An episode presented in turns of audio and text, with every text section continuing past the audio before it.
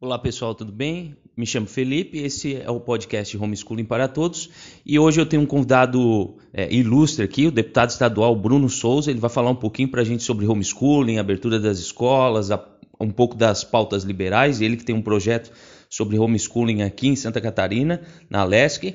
É, deputado, obrigado por aceitar o convite e estar com a gente nesse podcast.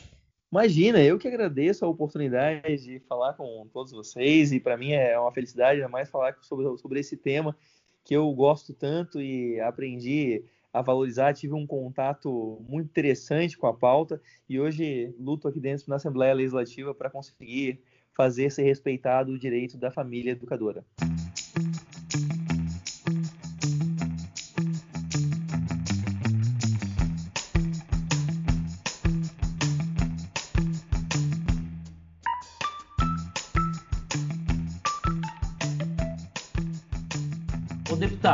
Para a gente come, é, é, começar aqui, eu, eu não quero fazer uma pergunta, mas eu queria que tu contasse um pouquinho da tua história e principalmente a tua história política. Antes de ser, hoje tu é deputado estadual e antes de ser deputado estadual você já estava inserido na política como vereador e tal. Conta um pouquinho para a gente dessa história aí. Quem é o Bruno Souza, o pessoal que não conhece ainda?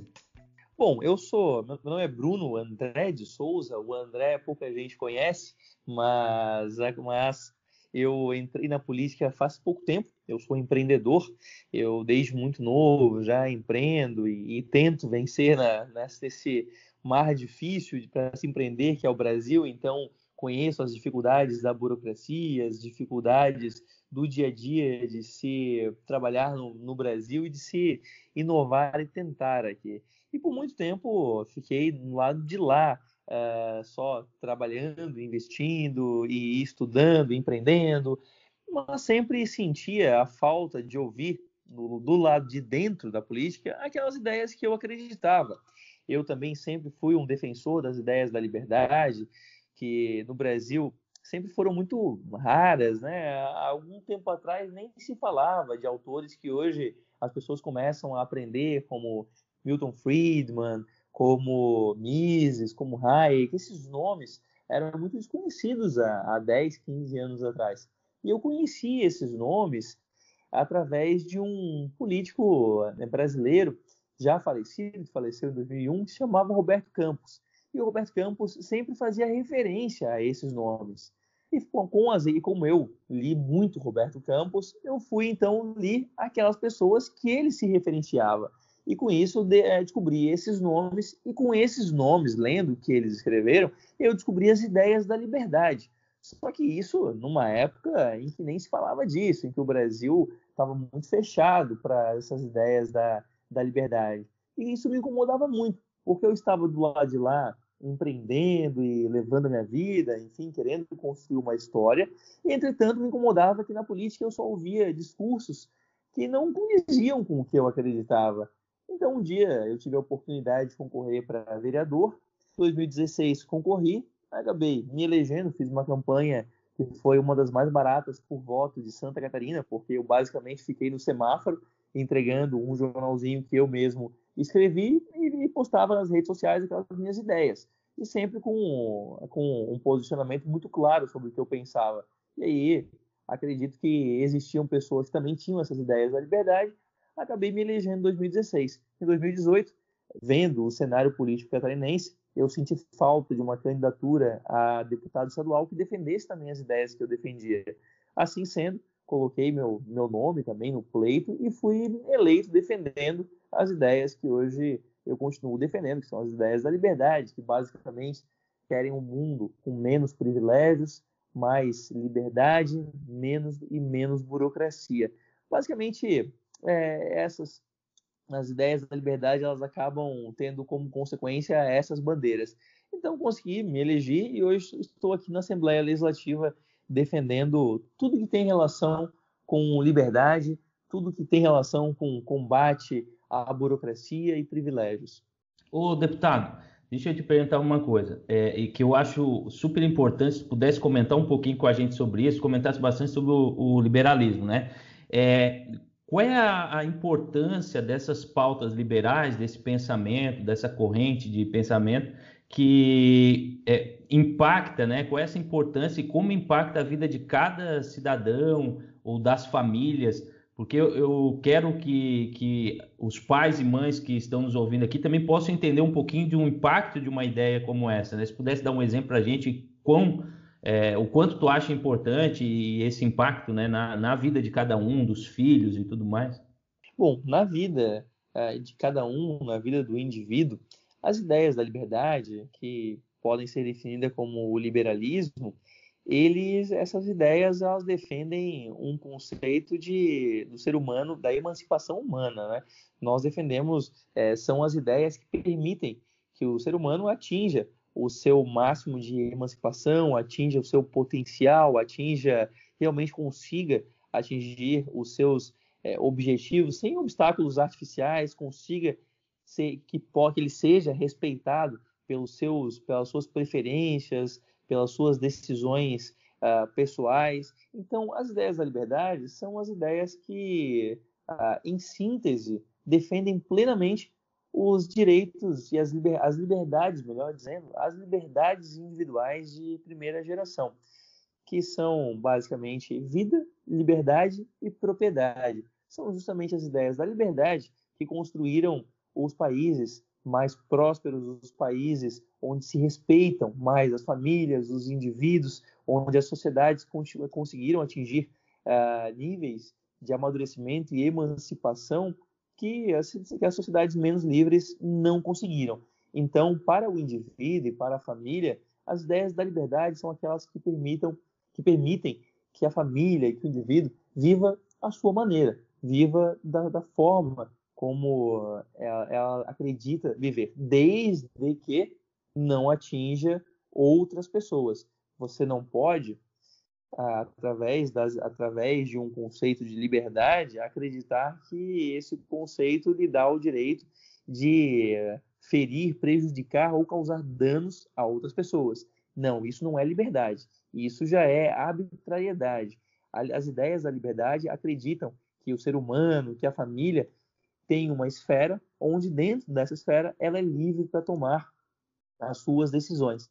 E essa esfera é delimitada justamente no limite quando começa a esfera de um próximo. Então você é livre para fazer o que acredita ser as suas opções pessoais, desde que não interfira e não prejudique outras pessoas. Isso é sensacional, deputado, porque eu fico pensando aqui, e óbvio, a gente trabalhando com isso todo dia aqui, gerando conteúdo e, e estando em contato com várias famílias, a gente vê que, é, falando de homeschooling, esse é um, uma das questões é, principais, né, de a gente poder ter essa liberdade na família de educar. Eu acho que, é, falando de, de homeschooling aqui, esse já é um dos primeiros impactos, né, em que por exemplo, o Estado é, não permite ou interfere na sua, na, na no seu própria propriedade, né? na, na, na família, no, nos seus entes que estão dentro de uma casa ali querendo educar os seus filhos. Eu acho que esse é um impacto fundamental, né? Exatamente. Inclusive, muitas pessoas me perguntam: ah, mas por que você defende essa pauta se nem filho você tem? horas, porque essa é a minha pauta, a pauta da liberdade é a minha pauta. E quando eu vejo o Estado intervindo, entrando porta dentro da casa de uma família e querendo impor as preferências que são as preferências do Estado na vida das, das, dessas famílias, dessas pessoas, isso é uma, é uma arbitrariedade, é, uma, é, uma, é um autoritarismo que não cabe em uma sociedade livre, que não, tem, não deveria ter espaço em uma sociedade livre essa forma do Estado impor aos outros o que o Estado acredita ser o certo não, não é não é a forma que eu vejo que uma sociedade que preza pela liberdade deveria atuar. Para mim isso é, é, quase isso é da, da natureza dos regimes ditatoriais e não dos regimes democráticos. Nós não o Estado não respeitar a decisão de uma família é justamente contra isso que eu, que eu luto não eu, eu, pelo menos eu nunca vou me silenciar e, e, me acomodar enquanto existirem esses atos arbitrários. Vejam só, alguns burocratas reunidos em alguma, algum gabinete de Santa Catarina ou de Brasília decidem que a sua família não pode tomar determinada opção familiar, que é de natureza, que é de natureza familiar. Isso é o inverso do que pregam as ideias da liberdade. Isso é o oposto e o, é o, e o adversário dos liberais, dos liberais, é o oposto do que nós defendemos. Por isso que essa pauta, para mim, da educação domiciliar é tão cara, porque poucas coisas simbolizam tão bem, infelizmente, essa arbitrariedade do Estado contra as famílias brasileiras. Excelente. Eu conversei aqui num podcast com a advogada Jorge de Pellegrini, que de Criciúma, e ela também não tem filho ainda, mas ela defende essa pauta liberal e ela está trabalhando nessa causa aqui na região, ajudando famílias, né, com processos e situações. E isso eu, eu te perguntei isso porque eu acho isso interessante, né? É, é, isso é fundamental, essa luta pela liberdade, ela é fundamental. Hoje nós estamos aqui falando sobre famílias e homeschooling, mas ela é fundamental na propriedade privada do cidadão, ele é, é na, na, vida privada dele, naquilo que ele, ele quer fazer né, e precisa. E hoje o, o, Estado, muitas vezes, ele interfere em situações que é absurda. Se a gente fosse falar de leis em que o Estado interfere, né? E, mas eu, eu, eu, quis situar essa, é, é, pontuar isso, né? Que eu até conversei com a, com a advogada Jorge aqui, e ela, ela falou muito bem isso. Ela falou: eu estou lutando pela liberdade, né? Não é porque eu não tenho filho ainda. Eu, eu entendo que isso é uma pauta necessária. Né? Exato. E o Brasil é um país que pese a maior parte das pessoas e nós no dia a dia nós esqueçamos disso, mas o Brasil está longe de ser um país livre. Existe um, um índice que é medido pela Heritage Foundation que mede o índice de liberdade de cerca de 160 países. Nesse ranking, nós estamos na posição 140. Então, quer dizer, nós não somos livres, nós apenas acreditamos que somos livres, porque a liberdade se perde pouco a pouco o Hayek diz que liberdade se perde assim como um salame se vai, né? É fatia fatia. É aos pouquinhos. Quando você vê, não tem mais nada. E, e, e, essa ação do Estado contra as famílias é mais uma fatia que se vai, é mais um pedaço que se vai. E nós vamos nos acostumando. Nós vamos nos acostumando, achando que o Estado realmente pode intervir na nossa relação com os nossos filhos. Nós vamos nos acostumando, achando natural um juiz, um, é, um promotor ali de Pomerode obrigar uma família, como fez há duas semanas atrás, obrigou uma família a fazer o que não queria, nós vamos aceitando. Não, pera lá, não podemos aceitar isso. Por isso que o Brasil não é um, um país livre, mas tem determinados. É, eu sou aqui do, do, litoral, então eu vi muitas vezes é, familiares ou amigos prepararem é, o siri, né? Aquele o siri, né? Caranguejo, enfim e, ele é posto numa panela e ele vai sendo cozinhado. Eu acho que ele nem sabe que ele que ele está sendo cozinhado. Só que, só que em determinado momento ele perde a vida. E é justamente assim com a liberdade. A gente vai sendo cozinhado, às vezes, ela vai sendo tomada da gente, nós nem vamos percebendo, percebendo que isso está acontecendo. Quando, só que o problema é quando nós, nós percebermos, nós já estamos sem liberdade alguma. É verdade. E aí tem a liberdade. Hoje, hoje nós estamos falando aqui principalmente da liberdade da família, mas tem a liberdade religiosa, por exemplo, né? Então, às vezes a pessoa diz assim: não, deixa eles, não, não quero saber desse negócio de homeschooling, deixa as famílias lá. E daí o Estado toma conta, o Estado faz como quer, é, priva né, de liberdade, e de repente, quando chega lá no, nas igrejas, por exemplo, Aí fala assim, nossa, não tem ninguém para me defender, né? Aquela história. O cara veio aqui, pegou, o cara era comunista, eu não sou comunista, veio ali, outro era socialista, né? E é aquela velha história, né? E aí, o de repente, quando chegou para mim, não tinha mais ninguém para me defender, né? É, e, aliás, tu faz referência a um poema muito simbólico e que quando e que eu sempre lembro quando o assunto é esse, né, do, do pastor Martin Niemöller, que ele dizia que primeiro vieram buscar os comunistas, como ele dizia, né? Primeiro vieram buscar os comunistas. Eu fiquei em silêncio, eu não era comunista. Quando eles vieram buscar os sindicalistas, eu não disse nada, eu não era sindicalista. Quando eles buscaram os judeus, eu fiquei em silêncio, eu não era judeu. Quando eles vieram buscar, quando eles vieram me buscar, já não havia ninguém que pudesse protestar. E é justamente isso. Nós temos que, nos que protestar quando, vier, quando, quando vierem buscar os primeiros, porque logo eles virão contra você. Então, por mais que você não é, não tem filhos ou não pratica educação domiciliar, você tem que protestar, porque é uma ilusão achar que a arbitrariedade, o poder do Estado contra as famílias será usado só contra as famílias educadoras. Não, um dia será usado contra você. Eu posso garantir isso, porque o poder é uma tentação e ele é cada vez usado e mal usado em excesso porque ele é usado por seres humanos falhos. Ah, interessante. Não, isso é show de bola. A gente tem que pensar muito sobre isso e, enfim, né, quanto a gente pudesse levantar contra essa to, esse totalitarismo aí, né, essa afronta às famílias, às vidas, às, a propriedade privada, a liberdade, né, como um todo, eu acho que nós temos que se levantar assim. O deputado, antes de a gente entrar numa pauta mais específica do homeschooling, eu queria que tu desse uma palhinha, falasse um pouquinho para a gente, porque também é uma pauta que tem lutado aí da questão da abertura das escolas, principalmente aqui nos estados, no estado de Santa Catarina, né? Como é que está essa situação? É, fala um pouquinho para a gente dessas incoerências, porque o que eu tenho visto, né, e até um pouco da tua fala e do que tem acontecido é o seguinte: é, tem é, o pessoal está abrindo algumas coisas, mas não abre a escola, né? E eu acho que essa é a tua briga, né? E, e fala um pouquinho dessa questão, o que está acontecendo, qual é o entrave que as aulas, né? Falando um pouco das aulas, por que, que elas não têm, não voltaram ainda? É, e aí uma hora libera, outra hora não libera, o que está acontecendo? Bom, isso é um, é um caso que infelizmente está acontecendo no Brasil. O Brasil é o país que mais tempo ficou com escolas fechadas. A maior parte dos países com renda média próxima ao Brasil, isso é, os países que nós podemos nos comparar, ficaram 67 dias com escolas fechadas. Nós estamos há mais de um ano, infelizmente, com escolas, com escolas fechadas.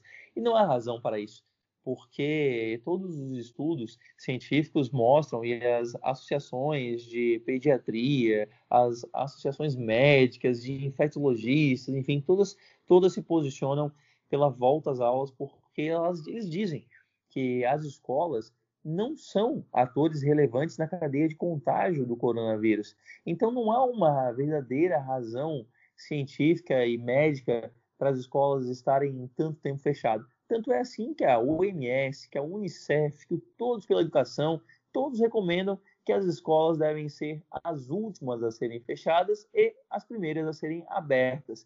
Só que no Brasil nós gostamos de fazer as coisas ao contrário, né? Nós, nós infelizmente botamos muitas coisas de cabeça é, de ponta cabeça, né? E aconteceu isso com as escolas, não por causa da saúde, mas porque existe uma luta política sindical sustentando as escolas fechadas, querendo que as escolas fechem. fechem. E como muitos gestores públicos preferem atingir e prejudicar crianças do que enfrentar sindicatos, eles acabam cedendo e fazendo a vontade dos sindicatos. Criança não é sindicalizada, né? então é mais fácil atingir e prejudicar a criança. Enquanto isso, os sindicatos fazem pressão na, na, na prefeitura, no governo do estado. Então, se manteve escolas fechadas por tanto tempo justamente para não ter que enfrentar esses sindicatos. Mas para mim é um contrassenso, né? Porque pode tudo. A criança hoje ela pode estudar no shopping, ela pode estudar na praia, ela pode estudar no ônibus, ela pode estudar onde ela quiser. Ela só não pode estudar no colégio. Então, não faz sentido nenhum para mim esse tipo de, de política pública. Não, eu, vou, é, é, eu, me lembrei agora, tu começasse a falar sobre isso aí, eu me lembrei que tu fizesse um Reels no Instagram, que era, eu acho que foi bem isso aí, né? Quer dizer, então na, escola, na, na praia sentado eu posso, aqui no shopping eu posso, mas na escola eu não posso, né? Mas foi, foi engraçado. Mas eu, eu, pergunto, eu perguntei isso, deputado, porque é o seguinte, é, nós, nós lutamos pela pauta aqui da educação domiciliar, mas isso não significa que eu que eu deseje que as escolas sejam fechadas e todos façam educação domiciliar. Longe disso, não tem nada a ver com isso, e eu acho que quem está nessa, nessa causa aqui já entendeu isso, né? Mas às vezes alguém que está chegando agora, só para entender que também nós, nós, queremos que. Nós estamos vendo, deputado, que é, crianças estão passando 4, 5, 6 horas na frente de um computador para ter aula. Isso não é educação domiciliar e isso não é nem educação à distância, porque uma criança de 7, 8 anos seis anos, não pode ficar tanto tempo na frente de uma, de uma tela. Essas escolas têm que voltar. Exato, e até mesmo e, e quem e nós temos que defender que, as, que os pais que queiram enviar seus filhos para a escola possam. Nós temos que é, defender isso porque, afinal, é, não faria sentido, né? Já que nós defendemos a liberdade de escolha da família, essa liberdade é tanto para enviar a criança para a escola como fazer educação domiciliar. Muitas pessoas, inclusive, às, às vezes me acusam de incoerência. Ah, mas você defende a educação domiciliar, mas está defendendo a volta às aulas. De forma alguma, é incoerência isso. Isso é coerência com o princípio da liberdade. Eu defendo que a família possa escolher. É justamente isso que, que eu defendo. E, e, e, por isso que eu luto tanto para que a família que queira fazer educação domiciliar possa fazer e aquela família que queira enviar o seu filho para a escola também possa fazer. É, eu acho que aí pode dominar até a questão da ignorância e da lógica nessas pessoas que muitas vezes se posicionam professores e sindicatos e dizem, ó, educação domiciliar não pode aprovar porque vai acabar com as escolas. Eu acho que a ideia deles, nessa ignorância de, de não saber exatamente essa lógica simples, que não é uma luta, ó, vamos acabar com as escolas e agora todo mundo vai estudar em casa, né? Uma coisa não tem nada a ver com a outra. Exato, até porque, até porque isso não aconteceu, né? Em países que adotam a educação domiciliar mais largamente, né, mais amplamente, isso não aconteceu. Né? Nós pegamos nos Estados Unidos, tem as escolas, o ensino tradicional não, não, não, acabou, até porque a educação domiciliar, quem pratica a educação domiciliar é, sabe muito bem que é uma, é, é, uma dedicação, é uma mudança de rotina, de hábitos, e que nem todos estão dispostos a, a fazer. Então, eu, eu vivo dizendo, dizendo isso, eu não tenho filhos, mas se tivesse, é, é muito provável que eu faria educação é, domiciliar. Então, é, o ensino tradicional vai ter o seu espaço e a educação domiciliar tem que ter o seu espaço também, tem que ser tolerada como uma opção de cada família. Né? Isso tem, tem que ter espaço para os dois. Legal, legal. O deputado, você contou um pouquinho de como chegou no homeschooling, que foi por essa questão de, da liberdade e tal, mas é, teve algum, algum ponto crucial? Você conheceu alguém? Como é que você disse assim, não, eu vou montar um projeto aqui em cima disso para a gente trabalhar o homeschooling em Santa Catarina, para liberar isso? Como é que foi esse início aí? Quando eu era vereador, eu conheci uma, uma família, um dia apareceu uma família no meu gabinete, de pais educadores. A mãe e o pai são professores e eles não podiam educar seus filhos. Eles têm, eles têm três filhos e o Estado estava obrigando eles a matricular em uma escola, o que é um total contrassenso, né? Quer dizer, esses, eles podiam, eles podem ensinar o filho dos outros, mas não podem ensinar os seus próprios filhos. Isso era uma loucura. E aquilo me pareceu uma ação arbitrária demais, o Estado entrando, invadindo aquela família, aquela história familiar para obrigar aquela família a fazer o que eles não queriam.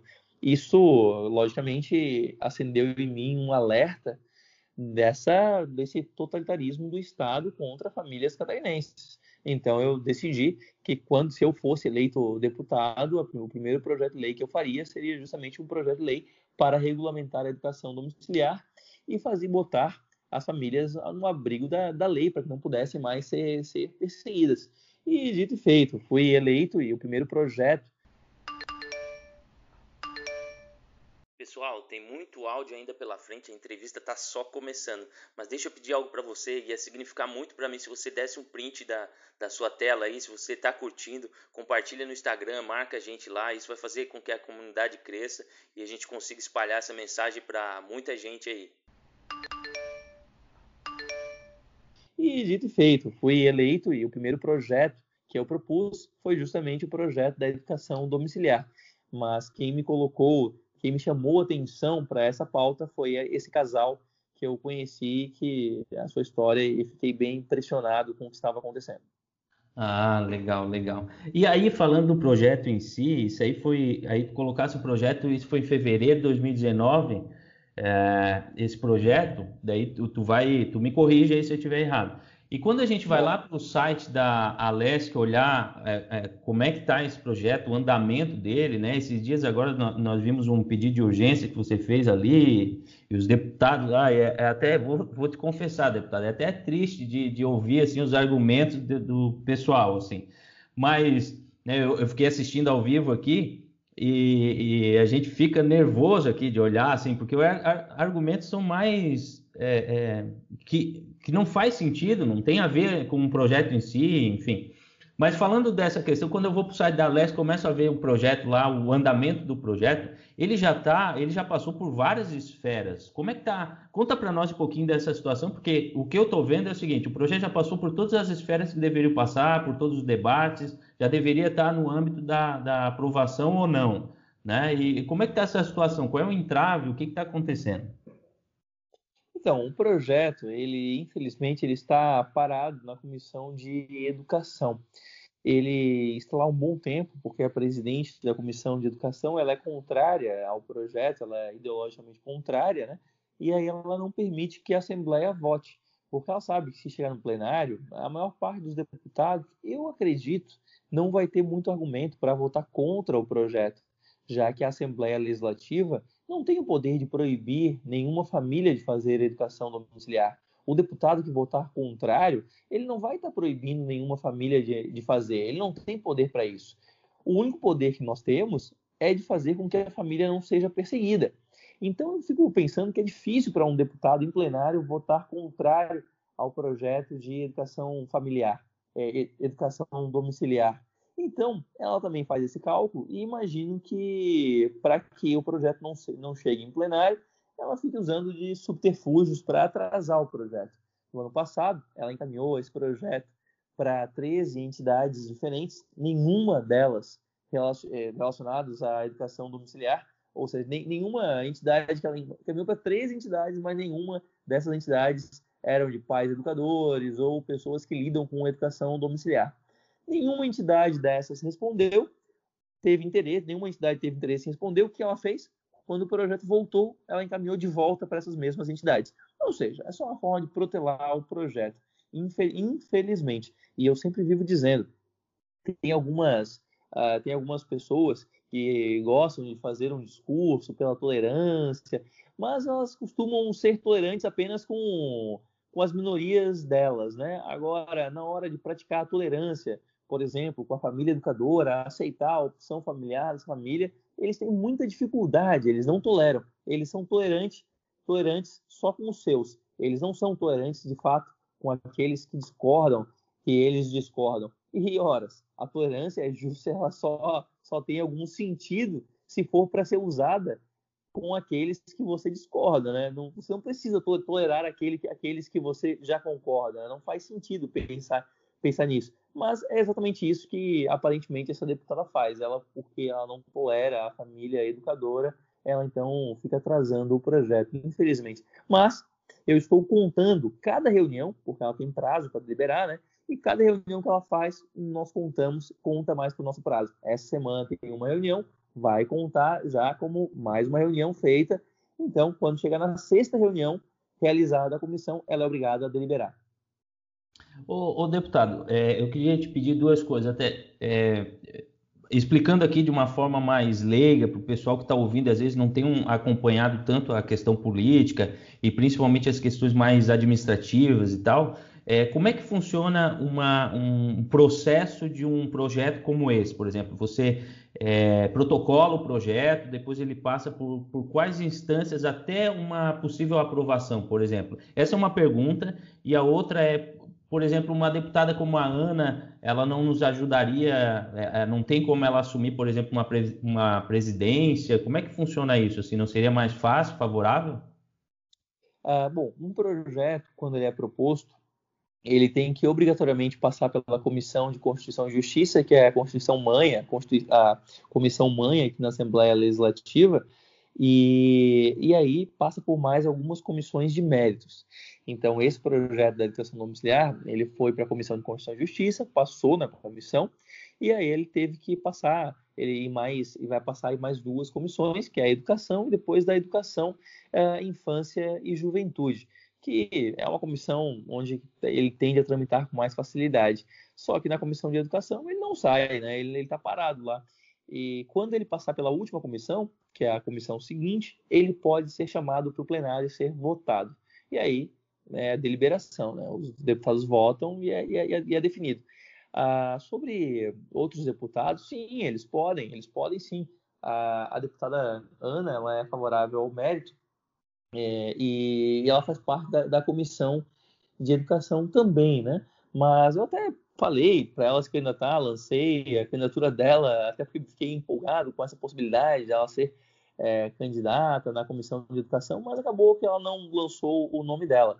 Mas eu espero que a comissão de educação como um todo tenha uma atuação muito diferente que teve até agora, porque a presidente da comissão ela tem que submeter as suas decisões aos outros deputados que fazem parte da comissão.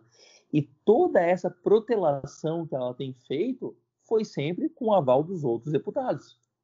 Os outros deputados não se também não, não protestaram contra essa contra essa essa protelação. Então, nós temos, a comissão tem que mudar também o seu posicionamento diante do posicionamento da presidente da comissão.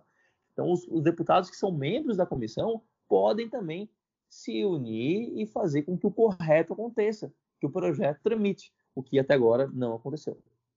O, deputado, é, como é que, como é que é, um pai, uma mãe que está nos ouvindo, de uma maneira prática, ele pode, não sei se pode, mas de alguma maneira ajudar nessa possível aprovação, assim, seria mandando mensagem para os deputados da casa, como é, como é que tu sugere é, a tua sugestão para isso? Olha, falando hoje tem que ter foco, né? Eu acredito que o nosso desafio agora é fazer o projeto sair da comissão de educação. E se uh, quem nos ouve conhece algum deputado membro da comissão de educação, eu sugiro fazer duas coisas. Então, é, mostre para esse deputado que é uma causa importante, educação domiciliar, sensibilize esse deputado para a nossa causa. E a outra coisa, acompanhe a comissão de educação. Essa semana tem reunião você tem que acompanhar também para poder cobrar a atitude do, seu, do, do, deputado que você votou, do deputado que você falou. Porque, como eu falei, essas decisões da deputada presidente encaminhar para 13 entidades, essas decisões foram aprovadas por todos os membros da comissão. Então, nós temos que acompanhar a comissão também. Nós temos que falar com os deputados que são membros da comissão, mas também acompanhar a atuação deles na comissão porque não adianta só a gente conversar, né? A gente tem que ver também a atitude na prática, como é que está sendo. Uhum. O, então, então seria é, é, conversar, ver o que está acontecendo nessas reuniões e conversar diretamente com o deputado, porque tem muitos deputados, eu costumo falar até que às vezes é, a gente quer colocar um projeto numa cidade, a gente vota no, naquele vereador, ele bate na nossa porta, vem tomar cafezinho com a gente, e às vezes a gente não vai lá botar um projeto como esse, por exemplo, na nossa cidade, né, na Câmara dos Vereadores.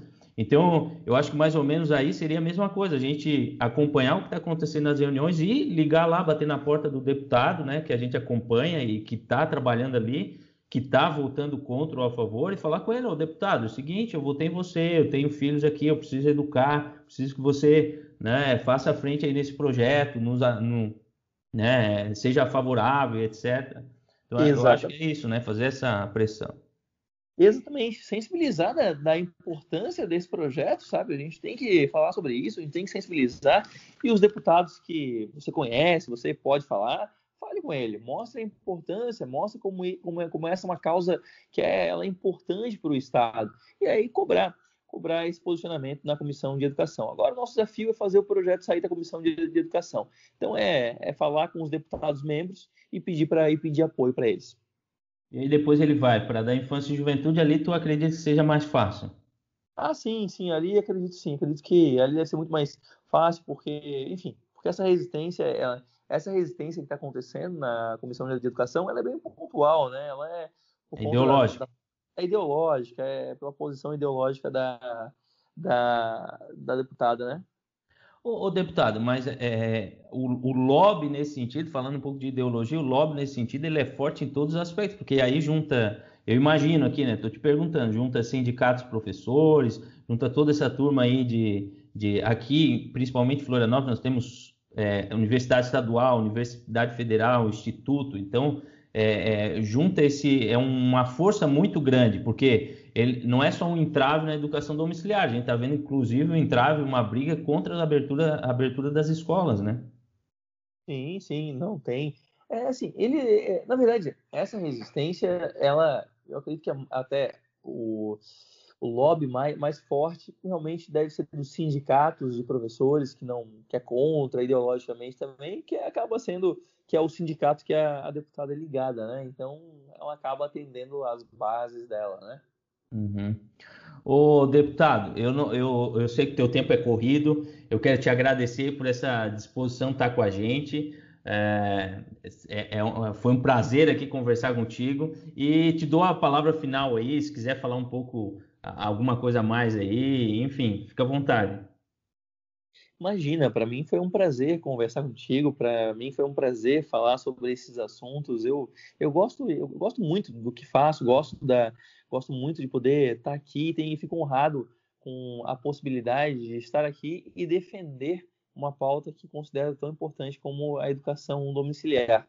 Eu, enquanto esse projeto não for aprovado, podem ter certeza que da minha parte não haverá descanso, porque eu estou cansado de ver notícias e relatos de famílias que foram perseguidas, abusadas pelo Estado, tiveram sua vontade desrespeitada por conta de uma arbitrariedade. Enquanto isso existir em Santa Catarina, eu também vou estar, vou defender essa nossa pauta. Então eu peço a todos que continuem acompanhando essa pauta. Eu acredito muito que nós podemos aprovar esse projeto. Eu quero aprovar esse projeto esse ano ainda, mas eu preciso também da ajuda de vocês para que a gente possa conseguir fazer a mobilização necessária e esse projeto caminhar e possa chegar, que ele caminhe e ele possa chegar no plenário da Assembleia Legislativa, onde ele será votado.